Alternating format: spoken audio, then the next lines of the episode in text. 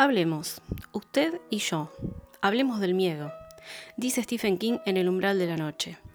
Hablemos del terror, de lo extraño, de lo incómodo y perturbador, de lo oscuro, de lo macabro. Mi nombre es Cecilia Lontrato y les doy la bienvenida a Hablemos del Miedo. Hoy inauguramos intro, esta intro que escucharon recién la, van a escuchar acá en adelante porque eh, me gusta enmarcar esto, este podcast. Eh, de a poco se va a ir haciendo mejor, este, bueno, gracias a los consejos y, recomendaciones que me dan ustedes para las grabaciones y, demás cosas. Em, vamos de lleno al tema. Hoy vamos a hablar de un subgénero que me han estado pidiendo que, haga, que, lo arme, que, hablemos de esto. Eh, y creo que sí, que nos lo debíamos, ¿no? Es el género gótico, eh, el gótico que tanto, que tanto nos gusta a los amantes del terror y por donde la mayoría creo que arrancamos, ¿no? Leyendo o viendo películas. Em, el, gótico es un género que, si bien es muy específico y muy acotado en los elementos que tiene, que maneja, eh, paradójicamente tiene una cantidad de obras como muy zarpadas, una cantidad exorbitante de obras en su haber, eh, tanto en la literatura como en el cine. Eh, por supuesto, hay también otras ramas de, las artes que caen bajo el gótico, ¿no? bajo este género. Eh, está la pintura gótica, la arquitectura y demás, pero vamos a circunscribirnos a lo que, a lo que este podcast incluye, que es la literatura y el cine. Y es necesario aclarar que a ver, como existe tanto material al respecto, eh, seguramente van a decir, che, te olvidaste de este libro, pero ¿cómo? No mencionaste a tal, eh, te olvidaste de este autor, de esta peli, en fin. Eh, yo seleccioné, a ver, después de hablar un poquito del género y demás, de manera un poco general para, para describirlo y todo, yo seleccioné películas y libros que a mí me parecieron más representativos, ¿no? así que por eso yo los invito desde ya a dejarme en los comentarios todas las recomendaciones que quieran, lo que más les haya gustado a ustedes o lo que consideren que son eh, un must para, el género. Em, así que bueno, vamos a arrancar con este episodio de hoy que a mí la verdad me emociona muchísimo poder haber hecho, poder eh, eh, haber leído y buscado información y, información que uno tiene capaz en la cabeza siempre pero que se olvida. Y, bueno, está bueno traerlo acá, eh, un género que es tan marcado y tan, tan lindo para los amantes del terror. Primero hablemos un poco de, la etimología de la palabra. Yo, eh, leyendo por ahí, este, uno si, se pone a buscar, se va a dar cuenta, va, a encontrar que la palabra gótico viene de godo. Mm, godo literalmente significa pueblo gótico. Y ese es aquel pueblo, los godos, el pueblo que tuvo como un papel fundamental en la historia, como parte de la caída del Imperio Romano y como parte del surgimiento de la Europa medieval. Por eso, dentro del contexto, ya acá metiéndonos un poco en las, características de, un subgénero literario, el gótico se define así porque muchas, gran parte de las historias, tienen lugar en castillos medievales, si bien no necesariamente en la época medieval. Si tenemos que hablar de fechas, el gótico como género, como género literario, eh, es de origen anglosajón y se empieza a hacer visible a finales del siglo XVIII. Ahora, ¿por qué nació? ¿Por qué nació? O sea, ¿por qué los autores empezaron a hablar eh, sobre vampiros, fantasmas, cementerios y cosas así eh, en sus historias? ¿Qué pasó? ¿Por qué situaron esas historias en un castillo medieval? O en una cripta o en un, eh, en un cementerio, como les decía? ¿Por qué toda esa atmósfera de miedo constante que, hace tan específico al género? Eh, ¿Por qué el gótico tiene las características que tiene, ¿no? en resumidas cuentas? Que en un ratito vamos a estar hablando de esas características. En esta época de la que hablábamos recién, se empezó a ver como una reacción al racionalismo. ¿Qué, qué era el racionalismo? Era el pensamiento dominante en la época, esta corriente filosófica que creía que el conocimiento se lograba nada más que a través del uso de la razón, eh, como fuente única y, motor posible de, las cosas. ¿no? De ahí se obtenía el verdadero conocimiento. Ahí el hombre llegaba como a un estado de plenitud y felicidad total. Ahora, esa reacción al racionalismo fue el movimiento gótico. Eh, ¿Por qué? Porque fue una, expresión contestataria de la época, eh, con una estética y con una mm, emocionalidad, si se quiere, incluso una filosofía tenía detrás, que mostraba que sentimientos como lo inexplicable, el miedo, eh, que se reflejaban en las criaturas de las historias, eran una forma también de llegar como al, al sumum, a lo sublime, sin ningún tipo de ayuda de la razón o de otra, o de otra cosa. Entonces así fueron como proliferando eh, obras que, compartían esas características de este movimiento. Eh, y la primera, ya arrancando con, las obras que componen el gótico, fue El Castillo de Otranto de Horace Walpole.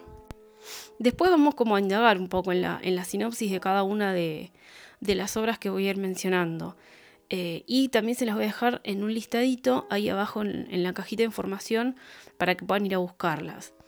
Eh, esta obra se escribió en 1775, 1765, perdón, acá tengo bien el dato. Eh, después, bueno, otras que sobresalieron en el género fueron Los Misterios de Udolfo, de 1794, de Anne Radcliffe, eh, Frankenstein o El Moderno Prometeo, nuestro famoso amigo y querido Frankenstein, de 1818, de Mary Shelley, El Vampiro, de John William Polidori, de 1819, esta historia me encanta, y bueno, otras que vamos a mencionar más en detalle en un ratito. Em, según algunos que saben del tema, yo no, por supuesto, em, hay como determinadas obras que no pertenecerían al género gótico, y acá los invito a comentar porque es un, tema escabroso. Hay estudiosos que, para mí, osan decir, porque se toman un atrevimiento que, no, em, nada, dicen por ejemplo que Carmila de, de Lefanu no pertenece al género, o incluso el mismo Frankenstein tampoco, o El Orla de Guy de Maupassant tampoco. Eh, primero porque dicen que no necesariamente suceden dentro de un castillo medieval, no hay fantasmas clásicos, eh, de esos que llevan cadenas, no hay truenos, ni tormentas, nada, ni tempestades en medio de la noche y, demás cuestiones, ¿no? Entonces, según esta corriente que piensa así, eh, estos relatos y estas novelas ya se considerarían dentro del terror moderno. No sé, para mí todavía mantienen la atmósfera y algunos otros elementos, así que podríamos considerarlas tranquilamente góticas. Por eso, a veces, si ustedes leen por ahí algún análisis o algo, muchos ya llaman a estos autores como los autores del terror moderno, cuando arranca la primera mitad del siglo XIX, y acá tenemos a Poe, por ejemplo, y a Le Fanu, que sí es cierto que, a ver, le dieron una vueltita al género, fueron como más a lo psicológico, pero, repito, no me parece mal tampoco ponerlos en la categoría de gótico. Eh, la verdad. Y como a finales del siglo XIX ya, en la época victoriana, ahí tenemos la última ola de los autores que se consideraron góticos por algunos eh, y precursores del terror moderno por otros, vamos a decirlo así, eh, como Guy de Maupassant, Robert Louis Stevenson, Henry James también. Em, así que bueno, hay como una controversia ahí, si se quiere, eh, de considerar o no a estos autores góticos. Para mí, yo pienso en Poe y pienso en el gótico. ¿Qué quieren que les diga?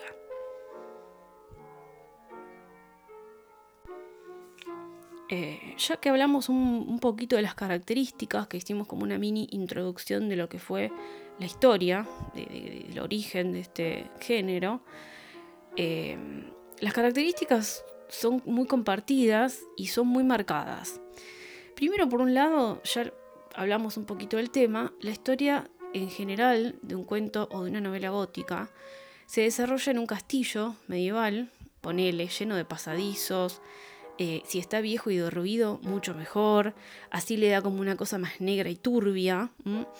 Eh, también puede ser un cementerio, un cementerio con su capilla, rodeado de árboles tenebrosos, una cripta maldita, bueno, en fin, todo eso que ya conocemos y que está presente también en otros géneros, pero acá tiene como otras cosas que se le suman que lo hacen gótico. Después tenemos las criaturas, por otro lado, ya sabemos lo que viene por acá. Eh, vampiros, no pueden faltar, eh, fantasmas, hombres lobo, em, demonios, cosas del infierno, eh, esqueletos incluso a veces en algunas historias aparecen. Em, todos estos en general son villanos, todas estas criaturas. Son seres muy, muy malos. Eh, y en algunos casos, en algunos casos lo tiran como más al romanticismo, eh, porque son como criaturas enamoradas y marginadas, eh, marginadas por su aspecto o por su condición, lo que fuera, y enamoradas y obviamente no correspondidas. ¿sí? estos villanos jamás son correspondidos en, en, el género gótico. Em, bueno, fuera como fuera, cuando un villano de un cuento o de una novela gótica es malo, es realmente malo, es muy malo, muy cruel. Em, después tenemos el clima, el clima, sí, la temperatura, no sé cómo quieran llamarlo, que también juega un papel importante porque genera una atmósfera más lóbrega, incluso si es posible, como la noche, siempre la noche, ¿eh? una tormenta, rayos, niebla, frío, eh, trueno, etc. Después, desprendido de todo lo anterior que dijimos, por supuesto van a estar la cosa sobrenatural, los hechos inexplicables, lo, que genera la incertidumbre y miedo, lo que, o sea, el disparador, ¿no? Eh, y, lo, que genera todos esos sentimientos raros en, los personajes principales y en los buenos.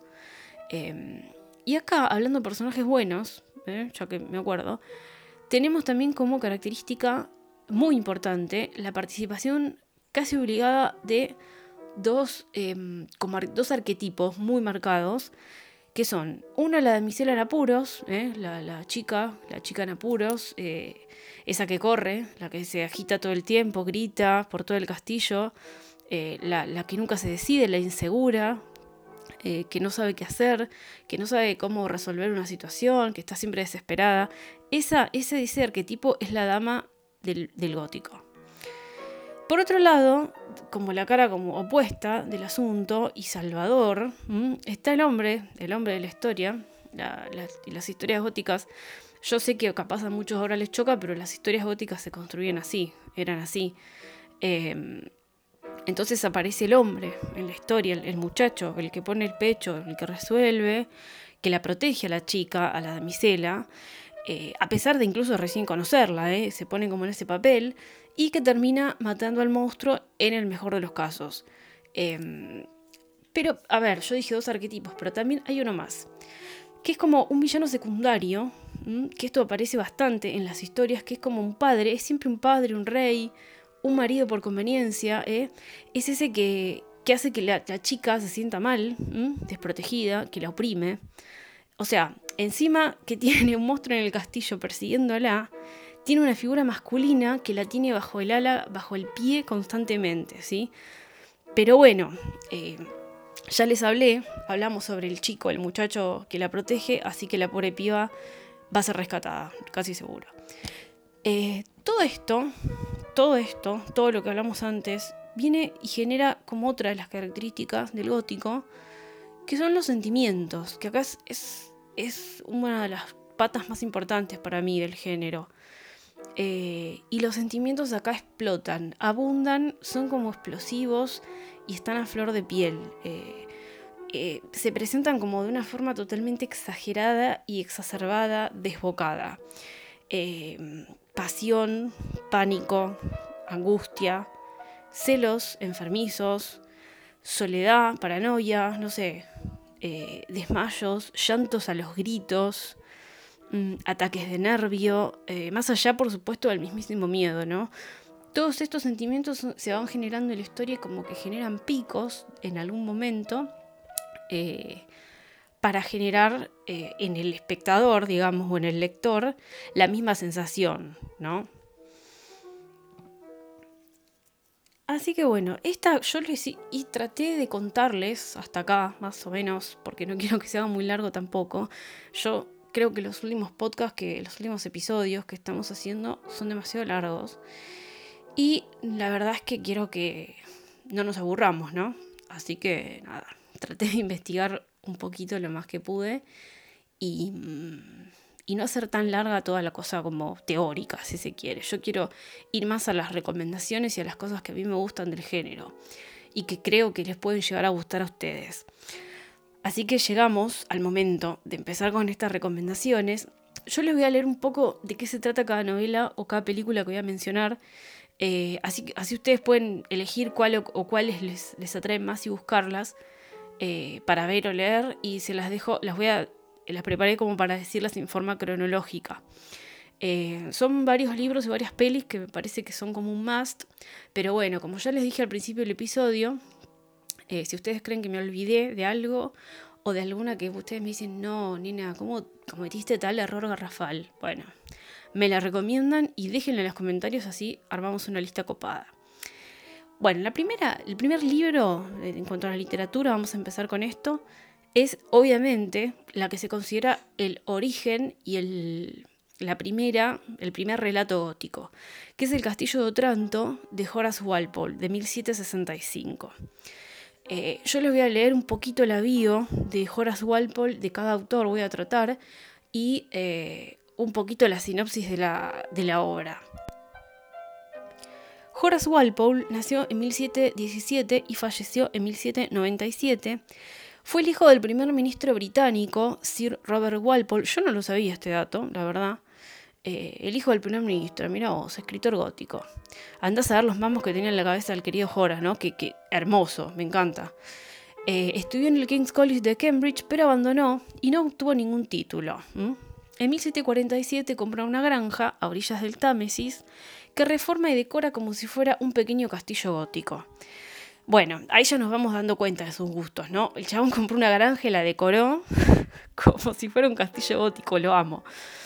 Eh, seguimos. Escribió poesías, sátiras y ensayos históricos, pero la obra que lo consagró fue El Castillo de Otranto, publicado originalmente como si fuera la traducción de un texto italiano del siglo XVI. Estaba re quemado, el flaco lo publicó como si fuera una traducción de algo. Un genio.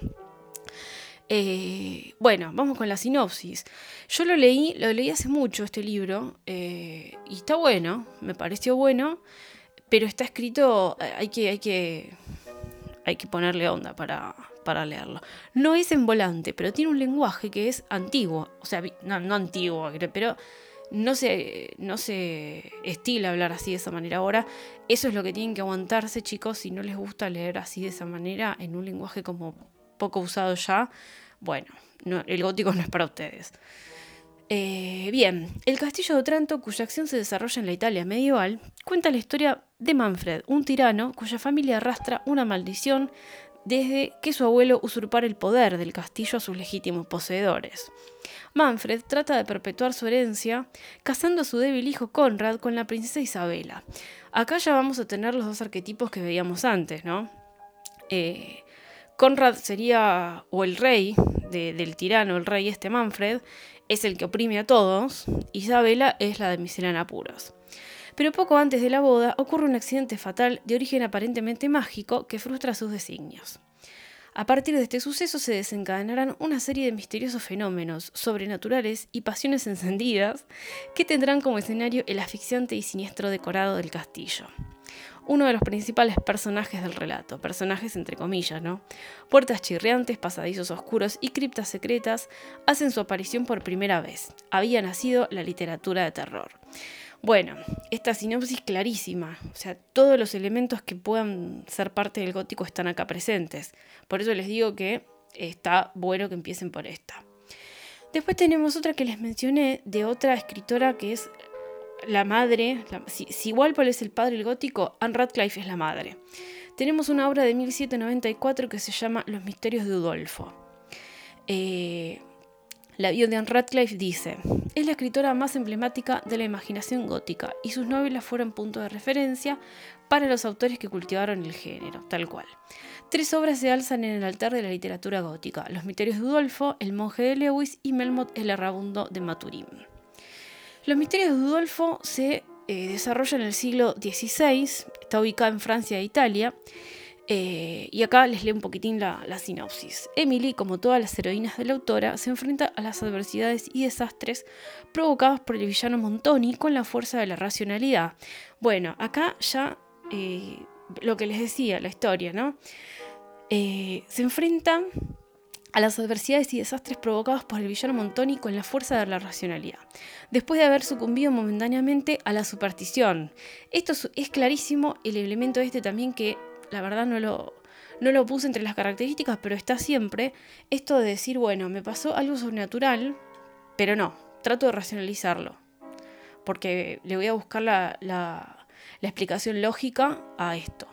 Eh, no sé, yo, si me pasa algo sobrenatural, me voy a o sea, voy a entender en el momento que es algo sobrenatural. jamás le, le encontré una razón lógica.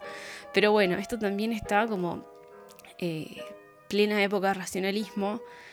Todo el mundo, o sea, lo sobrenatural no existía, lo que no se podía ver no existía. Eh, pero bueno, la religión aún existe, así que el racionalismo me parece que no tuvo mucho éxito, evidentemente. La persecución del malvado Montoni tiene lugar en el castillo de Udolfo, donde acontecen múltiples fenómenos sobrenaturales, vagas figuras extrañas, un fantasma en las almenas, sepulcrales voces misteriosas. Me encanta. Los misterios de Udolfo, junto con El Italiano, son las cimas del arte de Anne Radcliffe y de la novela gótica y romántica. A los conocidos atavíos góticos de sus predecesores, señala Lovecraft en su ensayo sobre la literatura de terror, que recomiendo altamente, Radcliffe añadió un genuino sentido de lo sobrenatural, tanto en los escenarios como en los incidentes, que raya la genialidad. Cada pormenor de la ambientación y de la intriga contribuye artísticamente a crear la impresión de horror ilimitado que ella quería transmitir. Ya si Lovecraft te recomienda, o sea, es... Nada, vayan y lean a Radcliffe. Después tenemos como tercera recomendación, que para mí es una de las horas las mejores obras de terror que existen, Frankenstein o el moderno Prometeo, publicado en 1818 y la autora es Mary Shelley, por supuesto. Mary Shelley nació en 1797 y falleció en 1851. Fue hija, una vida, la, Mary Shelley, me saco el sombrero, fue hija del pensador radical William Godwin, célebre autor del revolucionario ensayo titulado Political Justice y de novelas de tradición gótica como Saint Leon, y Caleb Williams, y de Mary Wollstonecraft, autora de la más ardiente defensa sobre la educación y derechos de la mujer que se hubiera hecho hasta entonces, expresada en su obra Vindication of the Rights of Woman. En 1814, Mary conoce al poeta Percy Shelley, que sería el amor de su vida y con quien huyó al continente en el mismo año. La génesis de Frankenstein, o sea, cómo se originó el libro, eh, la mayoría de las personas que están en el palo y, que, y que, leyó, que leyó la obra conoce la historia, pero eh, para el que no la conoce, eh, surgió de una juntada entre escritores y poetas eh, en la casa de Mary Shelley, que, tuvo lugar el 17 de junio de 1816. Fueron varios días, pero esa fecha en particular fue la que originó que Mary Shelley escriba Frankenstein. Les leo. En la noche del 17 de junio de 1816, después de una velada en compañía de Lord Byron, Percy Shelley, John Polidori y Matthew Lewis, o sea, escuchan los nombres, ¿no? Entre otros, en la que se discutió sobre el galvanismo, los experimentos del doctor Erasmus Darwin y la posibilidad de descubrir el principio vital y conferirlo a la materia inerte, Mary tuvo una pesadilla en la cual un estudiante obsesionado con la creación de vida artificial despierta y contempla horrorizado a su espantoso engendro. Este sueño fue el primer atisbo de una criatura que se ha elevado por sí misma al pedestal de los mitos básicos del terror. A partir de esta visión de pesadilla, Mary Shelley construyó Frankenstein o el moderno Prometeo, una historia que ha estremecido generaciones de lectores y cuya actualidad permanente han garantizado las numerosas adaptaciones al cine. Una historia destinada no solo a despertar el horror, sino a proponer una reflexión moral sobre la naturaleza humana y la génesis del mal. Obvio, esto aparte de tener todos los elementos del gótico, tiene una crítica social. Eh, es como, ¿hasta dónde vamos a llegar? Pobre Mary Shelley, si se levanta ahora, pobre. Eh, pero bueno, es, es eso. Después tenemos otro libro que a mí me encanta, es un libro que me encanta, que cada tanto lo releo, es El vampiro de John William Polidori de 1819. El vampiro es el relato fundacional del género vampiro romántico. Ven acá ya como, como que empezamos a... Depende de dónde leas la sinopsis, eh, te va a decir, es el primer relato gótico, el primer relato corto gótico, eh, el, fundacional del vampiro romántico, como dice acá, etc. Nada. Eh, como, como dije una vez, creo que hay tantos subgéneros como personas en el mundo. O sea, yo puedo inventar un subgénero y nada, empiezo a decir, pero esto es el género cadorcha de terror. Listo. Polidori lo escribió en las tormentosas noches de verano dentro de la villa de Odati, de donde también surgió Frankenstein, que resumimos recién. Eh, o sea, Polidori estaba ahí, en esa misma reunión donde surgió Frankenstein, Polidori escribió El vampiro. Así que, alta reunión ahí. El relato trata de exponer la fuerza del mito que hace que la gente común no crea en los vampiros. De ahí que el protagonista, Lord Ruthven, se aproveche de esta situación para cometer sus actos sanguinarios. Otra de las armas de Ruthven es su gran capacidad de seducción y su efectividad como lo que es, un vampiro, que destaca en el cruel final de este relato con el que Polidori transformó el personaje de vampiro del folclore, que era como un monstruo, básicamente, abro paréntesis yo, en una personalidad aristocrática causando gran impacto en la sociedad de la época. El vampiro influyó mucho en la literatura posterior, como en Carmila, de Sheridan Le Fanu, El vampiro de Alejandro Dumas, que se inspiró en la figura de Lord Ruthven para su conde de Montecristo, Berenice de Edgar Allan Poe, al igual que influyó en Gogol o Tolstoy, de, que escribió La familia Burdalac, también es otro que les recomiendo, y sobre todo en Drácula de Bram Stoker. Además, también influyó en el cine en la mayoría de las películas de vampiros, en las que el protagonista suele ser un personaje aristocrático, seductor con grandes posesiones y con poderes sobrenaturales. Acá no lo dice, pero la cabeza se nos va en Rice, el querido Lestat, al que todos amamos, eh, cumple con estas características.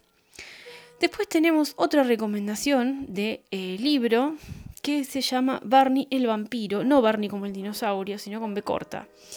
Barney el vampiro eh, fue escrita por James Malcolm Reimer y Thomas Prescott. Son dos autores porque eh, esto, este libro, se, esta historia, digamos, no es un libro, se escribió con, bajo el formato de los Penny Dreadful, que eran eh, revistitas que se vendían por un penique. ¿sí?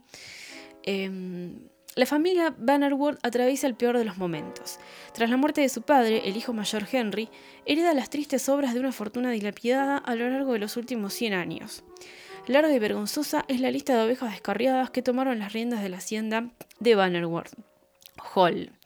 Y ahora que por fin un hombre honrado es el cabeza de familia, no queda ya nada que gestionar. Chicos, tengo la garganta. No me traje un vasito de agua. Eh, así que estoy como Pero bueno, ya, ya me lo iré a buscar. No siendo suficiente con eso, una misteriosa y terrible figura aparece durante una noche de tormenta en la ventana de Flora, la hermana pequeña. Los pavorosos y miserables acontecimientos que de esta visita se derivan no es algo que podamos contar aquí, pero larga es la lista de desgracias y desventuras que les esperan a los Bannerworth y sus amistades en su enfrentamiento con el siniestro Barney el vampiro. Barney el vampiro es un clásico de la literatura de horror gótico. Se publicó entre 1845 y 1847, lo que les contaba recién, en el famoso formato Penny Dreadful, entregas periódicas que se vendían a un penique. Y alcanzó los 220 capítulos. ¡Un montón! 220 capítulos. Mira si lo tiene que hacer Netflix. Em, su autor, qué buena idea, ¿eh? Barney el vampiro en Netflix, me encantaría. Su autor, James Malcolm Reimer, fue coautor con Thomas Prescott, al que también se le atribuyen varios capítulos de esta historia, de The String of Pearls, A Romance, otro Penny Dreadful, en el que dieron vida al famoso Sweeney Todd, el bárbaro diabólico de la calle Fleet. ¿Mm? Creo que esto también está en formato libro, está como compilado y lo pueden encontrar. Em, ahora vamos con otra, con otra recomendación. Ahora que dije Netflix, me encantaría ver todo esto en Netflix, la verdad. Bueno, Frankenstein se hizo, está en un montón de lugares, pero bueno, estos que no son tan masivos. Eh, Carmila, por ejemplo, es una rehistoria para hacer eh, en serie o en película. Eh, justamente vamos con esa, con Carmila, de Joseph Thomas Sheridan Le Fanu, de 1872. Le Fanu fue un escritor irlandés de cuentos y novelas de misterio. Sus historias de fantasmas representan uno de los primeros ejemplos del género de horror en su forma moderna. ¿Ven? Acá esta sinopsis que yo encontré lo pone como un escritor de terror moderno, no un escritor de gótico. Pero bueno, eh, para mí sí lo es. En la cual, como su relato, Schalken, el pintor, no siempre triunfa la virtud ni se ofrece una explicación sencilla de los fenómenos sobrenaturales. La protagonista Laura narra cómo su vida pasa de plácida y tranquila a desconcertante y espantosa cuando aparece Carmila, una joven hermosa y enigmática. Laura es una joven que vive con su padre y unos criados en un antiguo castillo en las lejanías de Estiria, en Austria. A menudo recuerda cuando era una niña y estaba dormida en los brazos de una joven, y se despertaba al sentir dos agujas en su pecho. Su vida da un giro cuando delante del castillo donde viven, el carruaje de una dama sufre un accidente, y su hija, que también viajaba en él, queda inconsciente. Como la dama no podía perder tiempo y debía seguir su viaje, ¿en qué cabeza cabe, perdón, abro paréntesis, que una mujer deje a su hija con una familia desconocida en la actualidad. Eh, no existe, no existe ahora. Eh, cierro paréntesis. La joven es recibida en el castillo hasta que su madre vuelve a buscarla. Va. Laura y la joven Carmila traban amistad, a pesar de que la nueva inquilina muestra rarezas en su comportamiento. Se despierta después de mediodía y se encierra en su cuarto sin dar señales de estar en él. Está buenísima la historia esta porque eh, la historia la cuenta Laura, que es la chica, ¿no? Y te cuenta todos los pensamientos eh, y todas las sensaciones que tiene durante la estadía de Carmila ahí. Eh, así que está bueno ver la, perspectiva de una chica jovencita de aquella época este, respecto a lo de ahora. A mí me encanta hacer comparaciones. O sea, primero, ¿qué madre en su sano juicio va a dejar a su hija a mano de otra persona desconocida en medio del campo, en medio del bosque? Bueno, en fin. El extraño caso de Dr. Jekyll y Mr. Hyde. Preciosa historia también, de 1880, de Robert Louis Stevenson. Con el extraño caso del Dr. Jekyll y Mr. Hyde, Robert Louis Stevenson volvió a ocuparse de un tema que le preocupó durante toda su corta vida, la dualidad de la naturaleza humana. Todo empezó con un sueño. Lo que unió sobre el Dr. Jekyll, eh, confesó el autor a New York Herald, fue que un hombre se vio obligado a entrar en un armario e ingiere una droga que lo transforma en otro ser. Me desperté y comprendí inmediatamente que había encontrado el eslabón perdido que andaba buscando desde hacía mucho tiempo, y antes de irme a la cama tenía muy claro casi todos los detalles de la trama. Localizada en el corazón de un Londres victoriano, la novela viene a ser una sucesión de testimonios procedentes de varios testigos, cuyo presunto fin es develar un misterio.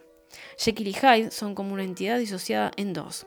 Hyde es la personalidad demoníaca, monstruosa de Jekyll, al que horrorizan las acciones de su doble maligno, y simboliza el mal que Jekyll se reprime a sí mismo, el cual, una vez liberado, no puede controlar. Como todos los seres humanos, me parece a mí. Humilde opinión. Comenten.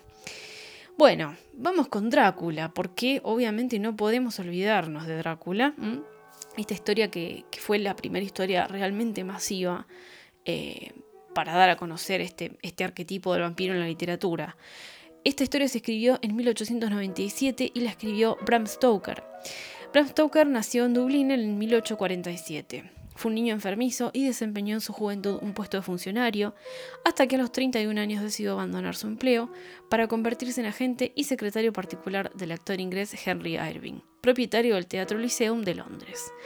En el tiempo libre que le daba el trabajo, Stoker no solo escribió Drácula, la obra que lo hizo inmortal, sino otras novelas fantásticas como La joya de las siete estrellas, La dama del sudario o La madriguera del gusano blanco, que vamos a hablar después de esto también. Los seres que llamamos vampiros existen, algunos de nosotros tenemos pruebas irrefutables de ello. Han pasado más de un siglo desde que el profesor Van Helsing, uno de los protagonistas de Drácula, pronunciara estas palabras y el mito sigue vivo gracias a la capacidad sobrenatural del hombre vampiro para mutar y adaptarse a los nuevos tiempos. Infinidad de películas, musicales, cómics, etc. así lo atestiguan. En Hablemos del Miedo le dedicamos un episodio eh, completo y extensísimo a Drácula. Eh, es el episodio número 5, así que si quieren lo pueden ir a escuchar. Después, bueno, como les decía recién, hay otra obra de Bram Stoker que yo la leí. De, Bram Stoker leí eh, Drácula y esta obra que les voy a decir ahora, nada más, me gustaría leer más, em, que se llama La madriguera del gusano blanco y se publicó en 1911. Y esta historia es interesante porque Bram Stoker la escribió cuando estaba a punto de morir. Eh, les leo. Hay un profundo misterio entre las líneas de esta obra, afirma el biógrafo de Bram Stoker, y es el misterio del espíritu del hombre que la escribió. Consumido por una enfermedad tenaz y agravadas las dificultades financieras que siempre lo habían acosado y que ensombrecieron su vejez, Stoker publicó La madriguera del gusano blanco en 1911 a los 64 años. Sería su última novela. El celebrado autor de Drácula moriría en 1912, pocos días después del hundimiento del Titanic. El villano de esta peculiar novela, escrita al parecer bajo el influjo de las drogas, es una gigantesca y primitiva entidad serpentiforme, que vive en un hediondo pozo a mil pies de profundidad en el antiguo emplazamiento de un templo pagano. Pero esta singular criatura primigenia, que espera pacientemente completar su ancestral tarea destructiva, porque esto también, paréntesis, porque esto también está en los monstruos del gótico, esto de ser malo porque sí, o sea, no, hay por qué. O sea, soy malo y punto. O sea, no me pides explicaciones. Eh, este, este gran gusano adopta la forma humana de la sinuosa y bella Lady Arabella, capaz de devorar hombres y fortunas con idéntica frialdad. El tema del erotismo también está presente mucho en este, en este gótico, ¿eh? incipientemente quizá en el principio del género y ya bastante más explícito al, final, como en el ocaso del siglo XIX. ¿no? El tema de la mujer demonio se desdobla así en el de la supervivencia del gran gusano prehistórico, una supervivencia verdaderamente monstruosa porque elimina la noción de tiempo, haciendo que todo sea posible, que todo se convierta en pesadilla. Lady Arabella es al mismo tiempo la mujer y el dragón del Apocalipsis, Eva y la serpiente, y para que no haya dudas, su principal antagonista se llama apropiadamente Adam. La intrincada y divertida trama, esto también, eh, abro paréntesis de nuevo, tiene como tiene bastante humor esta obra, por eso me parece como muy particular. En todas las obras del gótico en general no hay humor, está todo, el ambiente está como oprimido, la atmósfera está como que te, te aprieta el pecho, pero esta tiene toques de humor que para mí están bastante buenos. Em, y como que incluye bastantes tramas, subtramas eh, independientes dentro de la, de la misma obra. Eh, lo que sí, bueno, como obviamente al haber tantas subtramas no están muy desarrolladas que digamos, pero están bien. Eh, esta historia, retomo la lectura, está plagada de símbolos sexuales y de una retorcida imaginería del más genuino surrealismo gótico, que no en vano atrajo al desmedido cineasta británico Ken Russell, cuya adaptación cinematográfica superó con creces sus mayores excesos y sus más gratuitas extravagancias fílmicas. Se las recomiendo mucho esta novela, realmente. Eh, bueno, en realidad todas las que están acá. Ahora vamos a hacer un salto, un salto en el tiempo, pero zarpado salto, de 1911, que se publicó La madriguera del gusano blanco, vamos a ir a 2017, chicos. Sí, se sigue escribiendo gótico, por suerte. Eh, y es una obra que se llama Compañías Silenciosas, es de Laura Purcell. Y acá en Argentina se consigue en papel, eh, la editó del Nuevo Extremo. Así que, eh, nada, pueden, pueden ir a buscarla porque está buenísima. Ambientado en una mansión en ruinas, a Compañías Silenciosas es una inquietante historia gótica de fantasmas que provoca escalofríos. Elsie, recién casada y también recién enviudada, es enviada a vivir su embarazo en la deteriorada casa del campo de su difunto esposo. Rodeada de sus nuevos y resentidos sirvientes y de aldeanos hostiles, Elsie solo cuenta con la incómoda compañía del primo de su marido. En su nuevo hogar se encuentra una habitación cerrada con llave y detrás de esa puerta se encuentra un diario de 200 años y una figura de madera pintada profundamente inquietante y con un parecido sorprendente a ella misma. Me río porque sí, o sea, em, ella, la protagonista se va encontrando con figuras de madera de tamaño real que tienen la, la cara de las personas que ella conoce y van como apareciendo y desapareciendo. Bueno, una de las subtramas es encontrar por qué esas, eh, esas figuras están ahí, eh, qué es lo que buscan. Y bueno, nada, también va, va eh, hay una como una trama ahí por, por debajo, que es cómo lidia ella con todo su embarazo en soledad, cómo, tiene, cómo encuentra paralelismos con ese diario que encuentra perdido ahí en la casa, que tiene 200 años atrás, y relata toda la, la historia de la familia del marido, ¿no? Así que, bueno, esta también tiene todos los elementos góticos y además está situada en un pueblo rural eh, con unos aldeanos muy, muy mala onda. Este, así que, nada, se suman como unos elementitos interesantes. Después, del año 2010, tenemos eh, la historia de la condesa, de la condesa Bathory. Se llama así, La Condesa, y es de Rebecca Jones. Es la historia de Elizabeth Bathory, pero desde, un punto de vista más humano y más, más femenino. Eh, cómo siente una mujer que la están por condenar a muerte, básicamente.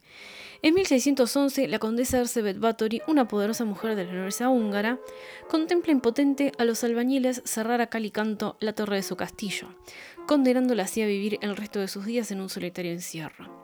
Sobre ella pende una acusación tremenda, la de haber asesinado cruelmente a docenas de mujeres, fundamentalmente muchachas, torturadas hasta morir por no haber sido capaces de complacerla.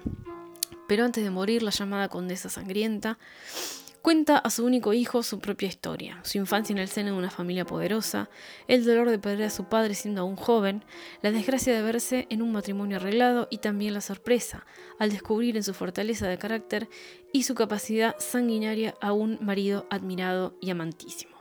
Es interesante, yo les decía que es la historia del punto de vista de ella, de una mujer, y que no siempre las cosas son lo que parecen, ¿no? Eh, todo el mundo, el mito que se construyó alrededor de, la condesa Bathory era básicamente que se alimentaba de, sangre de vírgenes, de jóvenes vírgenes, para eh, no morir, para ser joven por siempre. Eh, y bueno, había ciertas cosas y ciertos manejos de intereses políticos y económicos que ella manejaba muy bien, según esta historia, eh, que hacían que muchos de sus detractores les conviniera crear una historia macabra y una historia eh, sobrenatural alrededor de la figura de una mujer que era muy poderosa y muy inteligente. Ese es el mensaje eh, que, está ahí como entre líneas. Después tenemos otra obra moderna, sí, esta sí es moderna, de 2009, eh, de la cual también hablamos en alguno de los episodios de, este podcast, que se llama Drácula el no muerto, es de Dexter Stoker, que es el, el bisnieto de, de Bram Stoker o el sobrino nieto, no me acuerdo. Em, y está basada en las notas de, Bram Stoker que dejó ahí eh, mientras escribía Drácula, las notas eh, editadas de la primera versión de Drácula. Em, les leo un poco. A través de un exhaustivo proceso de investigación, Ian Holt y Dexter Stoker han conseguido dar vida de nuevo a estos personajes clásicos en una novela electrizante digna de la primera parte. La verdad que sí. El monstruo murió hace 25 años desintegrado, convertido en cenizas, pero no ha sido tan fácil borrar las huellas de aquello que ocurrió en los Cárpatos hace un cuarto de siglo. Seward es adicto a... Escuchen, esto yo ya lo dije antes porque lo hablamos, pero es increíble cómo le... cómo, cómo hicieron que los personajes sobrevivan, los que sobrevivieron, ¿no? A la, a, a la batalla con Drácula, cómo están 25 años después, o sea, están destruidos. Sigurd es adicto a la morfina. Holmwood se ha convertido en un hombre hermético que nunca superó la muerte de Lucy, el amor de su vida. Jonathan Harker es alcohólico y Mina, quien sigue manteniendo su belleza y juventud intactas, porque recuerden que tiene la sangre de Drácula, sabe que hace tiempo que su matrimonio hace agua. Ivan Helsing es tan excéntrico incluso y sospechoso de ser el mismísimo Jack el Destripador. Bueno, metamos a todos. Metieron a un montón de personajes históricos reales y quedaron muy bien, ¿eh? debo decir. Quincy Harker, el hijo de Jonathan y Mina, también tiene problemas. Es estudiante de Derecho en la Sorbona por imposición paterna, pero su verdadera pasión es el teatro. En París irá a ver al más reputado actor del momento, el rumano Basarab, famoso y rodeado de misterio. Lo conoce y su relación de amistad con él se hace profunda, con lo que su deseo de perseguir una carrera en las artes reaparece.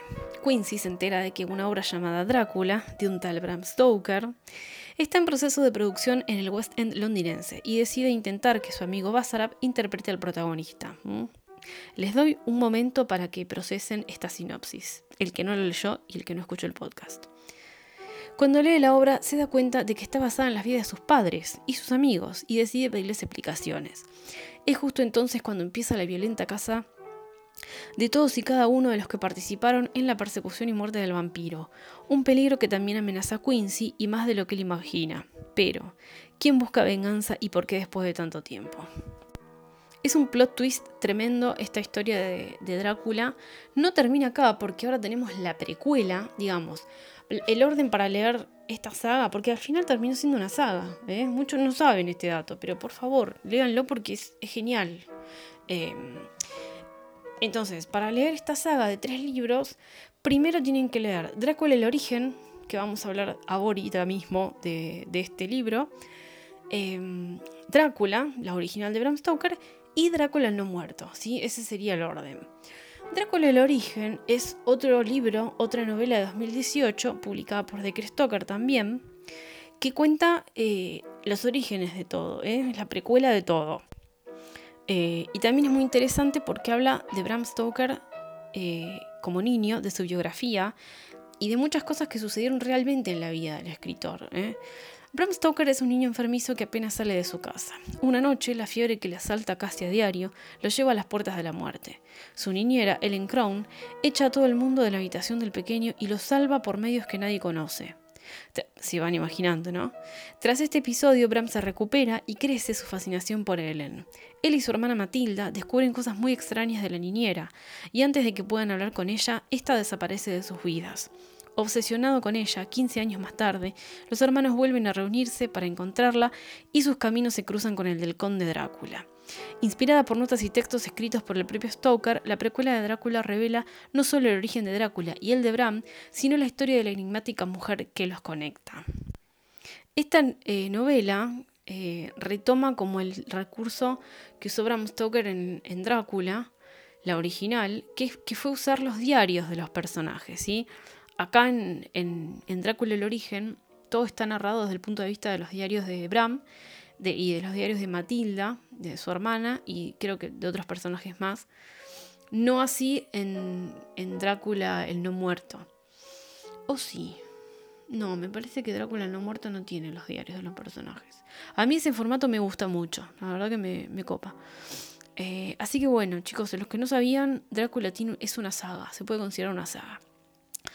Hasta acá las recomendaciones de libros eh, vamos a hablar un poco del cine. Menos mal que dije que este episodio no quería que fuera tan largo. Va a ser largo. Eh, sí, sí, ya les dije por Instagram que iba a ser largo. Bueno, vamos un poco con las películas. Eh, de lo que, a ver, de lo que es el cine hay un montón también. Pero me parece que la, como la primera con la que hay que arrancar para, para empezar con el género es El gabinete del doctor Caligari, clasicazo, eh, del año 1919, eh, dirigida por Robert Viene. El doctor Caligari es famoso en toda Alemania gracias a César, su ayudante. Este ha estado dormido durante 23 años y se ha convertido en el fiel compañero de Caligari.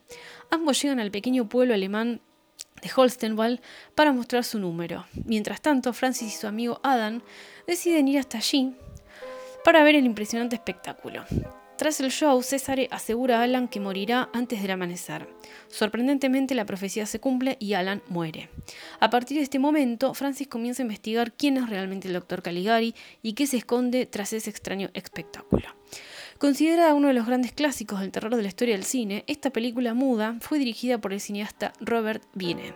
El largometraje está protagonizado por Bernard Krauss en el papel del Dr. Caligari, Conrad Witt, Casablanca, dando vida a César y Heinz-Herrich von Twardowski interpretando al joven Alan. El gabinete del doctor Caligari es una de las primeras películas expresionistas de la historia. A mí el expresionismo alemán me gusta, ¿eh? capaz que hay que tener como un, mood, estar como en un mood eh, particular para poder fumarse una película de expresionismo alemán. Pero a mí me encanta, más gótico no se consigue. Después tenemos otro clásico, que se llama Nosferatu el vampiro, ¿eh? peliculón, me encanta. Es de 1921 y la historia dice que en 1838 Hatter, un joven ayudante de notario, viaja hasta Transilvania para concluir una venta con el dueño de un castillo de los Cárpatos. Después de los amenazadores encuentros y los funestos presagios que ha ido encontrando a lo largo del camino, es recibido por el extraño conde Orlok. Tras la primera noche, Hutter se levanta con una marca de colmillos en su cuello, pero prefiere pensar que son simples picaduras de insectos. Sin embargo, el conde resulta ser la reencarnación del vampiro Nosferatu. Esta obra maestra del cine mudo es la primera adaptación de la célebre novela de Bram Stoker Drácula, publicada en 1897. ¿Mm? Es un clasicazo, a mí me encanta. El Conde Orlo, que es lo más, chicos. Em, comenten abajo si harían remakes de estas obras y a quién pondrían de actores. ¿eh? Me encanta hacer esas cosas. Después tenemos el Drácula de 1931, dirigida por Todd Browning, famosísima.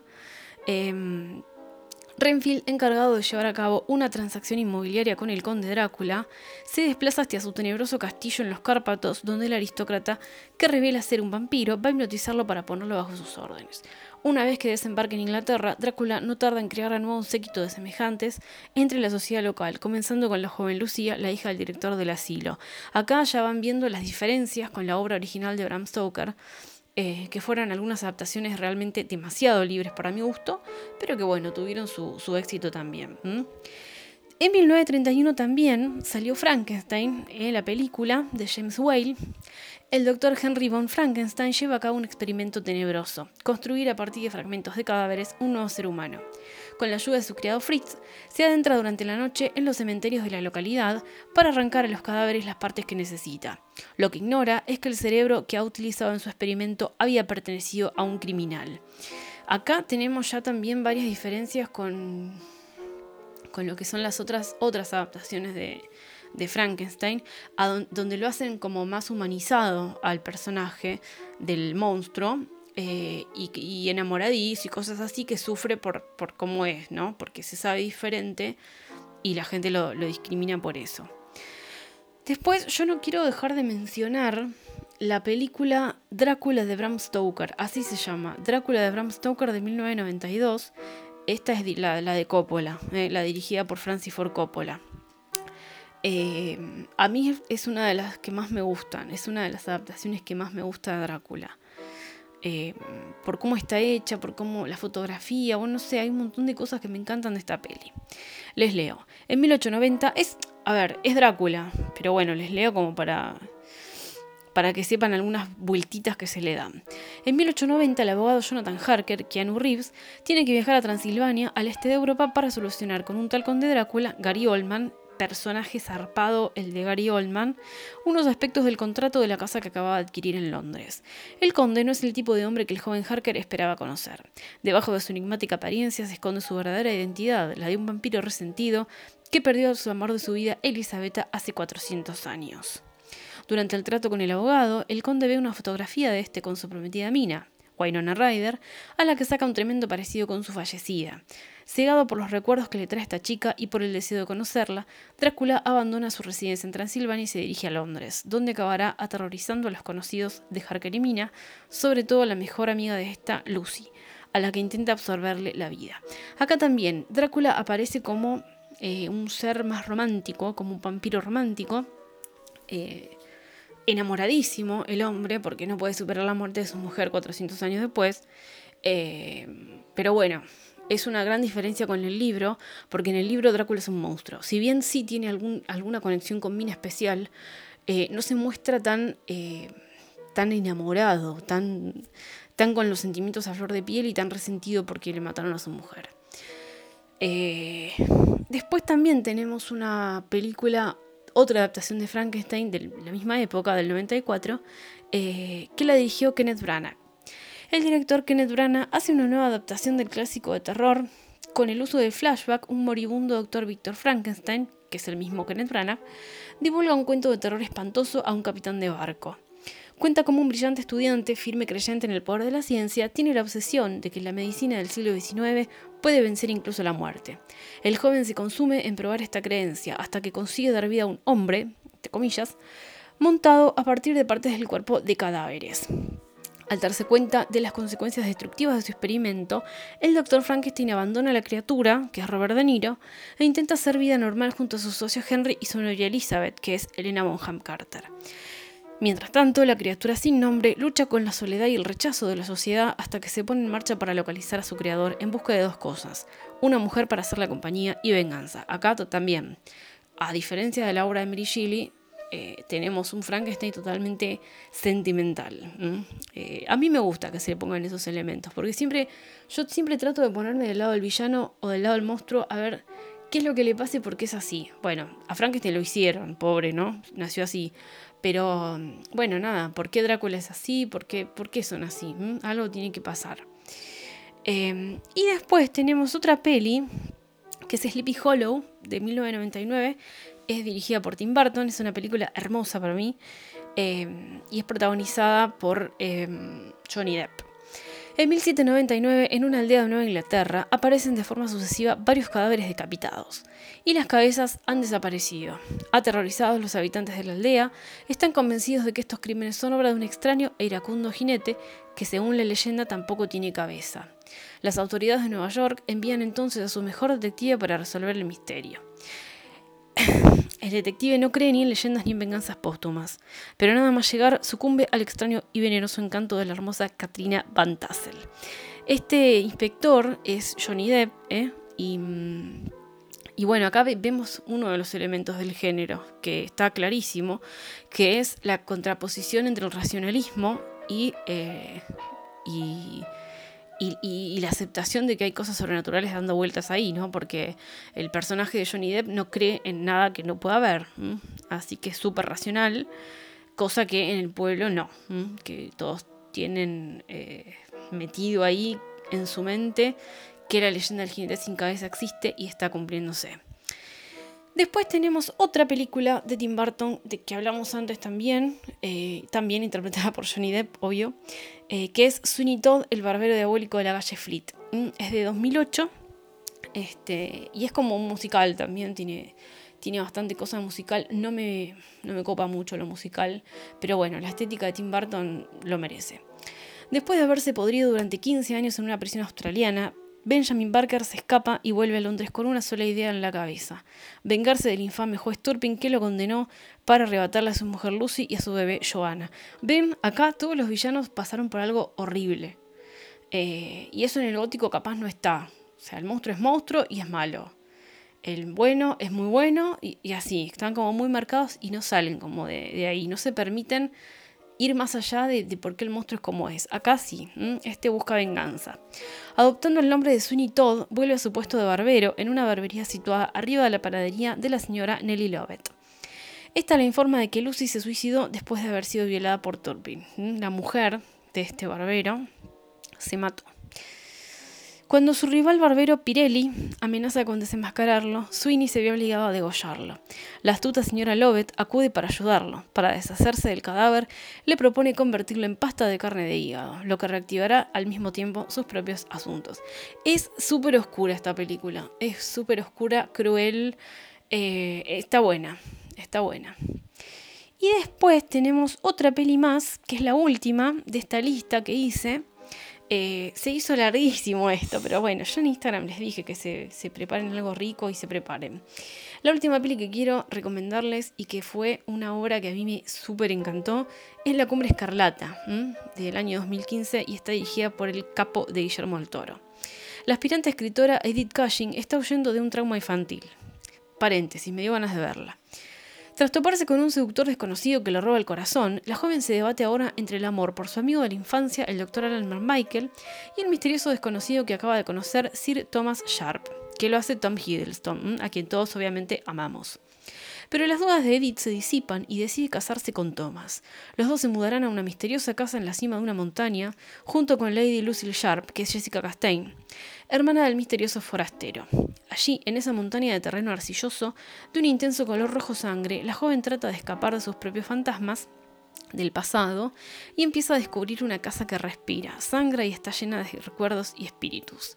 Entre el deseo y las sombras, el misterio y la locura, se esconde la verdad sobre la cumbre escarlata, un lugar lleno de secretos que perseguirán a Edith para siempre.